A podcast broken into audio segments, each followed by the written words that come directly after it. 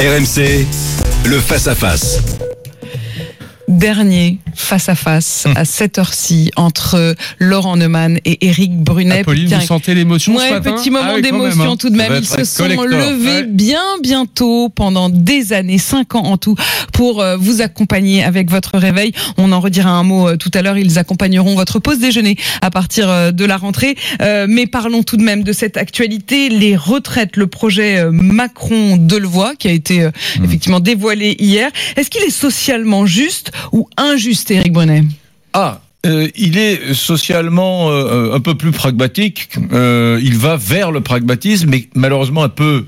Comme toujours avec Emmanuel Macron, il va dans la bonne direction, mais c'est des tout petits pas. Ça va pas être la réforme des retraites que les que réformateurs. vous attendaient. espériez, Oui. Eric Euh, ben oui, parce qu'il faudra en faire une nouvelle dans deux ans. C'est- ça le problème. Alors, bon, on a déjà compris une chose, c'est qu'il allait pas s'attaquer aux régimes spéciaux, ou en tout cas à la totalité des 42 régimes spéciaux, qui sont quand même un gros facteur d'injustice. Voilà, un gros facteur d'injustice.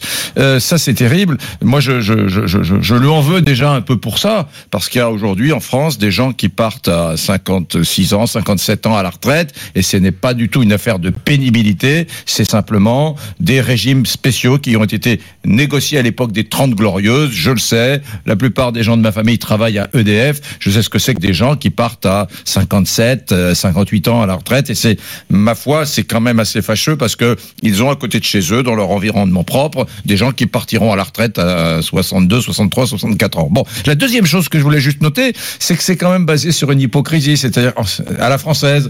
On fait une réforme, mais on dit pas vraiment tout à fait ce Oui, qu'on fait. on puisque- continue à nous dire que l'âge légal, c'est c'est 62 ans. Bon, c'est 62 ans, mais si tu pars à 64 ans, tu auras plus de pognon. Donc voilà, j'appelle ça une petite réformette qui va plutôt dans le bon sens, mais qui ne va pas assez loin malheureusement. Alors Laurent, si juste j'étais de bonne humeur ce matin, je devrais dire que oui, c'est un projet socialement juste. Après tout, euh, augmenter le, le minimum retraite à 85% du SMIC, c'est-à-dire à peu près à 1000 euros, c'est quand même un sacré progrès. Euh, une surcote dès le premier enfant, c'est absolument formidable. On aurait dû le faire depuis longtemps. Donc tout ça, ça va plutôt dans le bon sens. En revanche, l'âge pivot, le même pour tout le monde à, à 64 ans, pour le coup, là, je rejoins Laurent Berger. Je ne comprends pas, par définition, tout le monde ne peut pas avoir le même âge pivot. Mais là où je rejoins Eric, c'est pas parce que Ah. c'est notre dernière. Oui, il faut sans doute travailler plus. Mais Eric, à une condition, Hmm. à une condition majeure, c'est qu'on ne gagne pas moins. Or, ni Eric, ni vous, Apolline, ni moi, ni ceux qui nous écoutent ce matin ne peuvent dire si ils seront gagnants ou perdants. Pourquoi? Parce que tant que le gouvernement ne nous a pas dit quelle est la valeur du point, le fameux point, eh bien personne ne peut comparer. Personne ne peut comparer. Donc c'est une blague. Hier, le rapport de loi, il fixe un cadre, il fixe un cadre, et le cadre mérite qu'on en discute. Il y a des bonnes choses, des choses moins bonnes à mes yeux.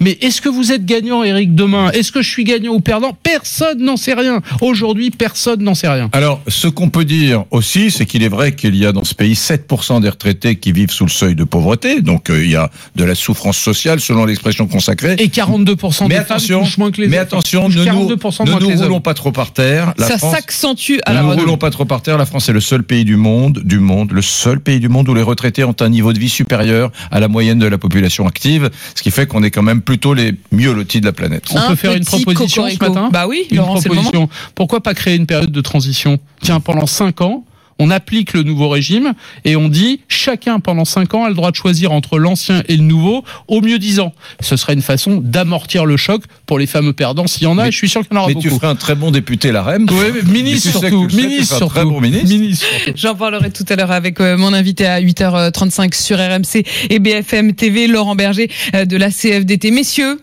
messieurs, chapeau, chapeau. Depuis cinq ans, il se réveille tous les matins à l'aube, avant même l'aube, pour être avec vous, pour euh, débattre dans ce face-à-face. Ils vont continuer à débattre. Ils se réveilleront un tout petit peu plus tard, mais ils seront avec vous euh, à la rentrée. Laurent, Eric, un immense plaisir de travailler avec vous. J'ai travaillé avec vous parfois le dimanche soir. Euh, et puis parfois le matin, un immense plaisir et on vous écoutera à l'heure du déjeuner l'année prochaine puisque à partir de la rentrée, ce face à face Brunet Neumann, ce sera de midi à 14h tous les jours sur RMC. Un grand bonheur messieurs. Salut Apolline, salut à tous. Merci, merci Et beaucoup. d'ici là, très bel été. 7h57 dans un instant, la météo et le journal. RMC,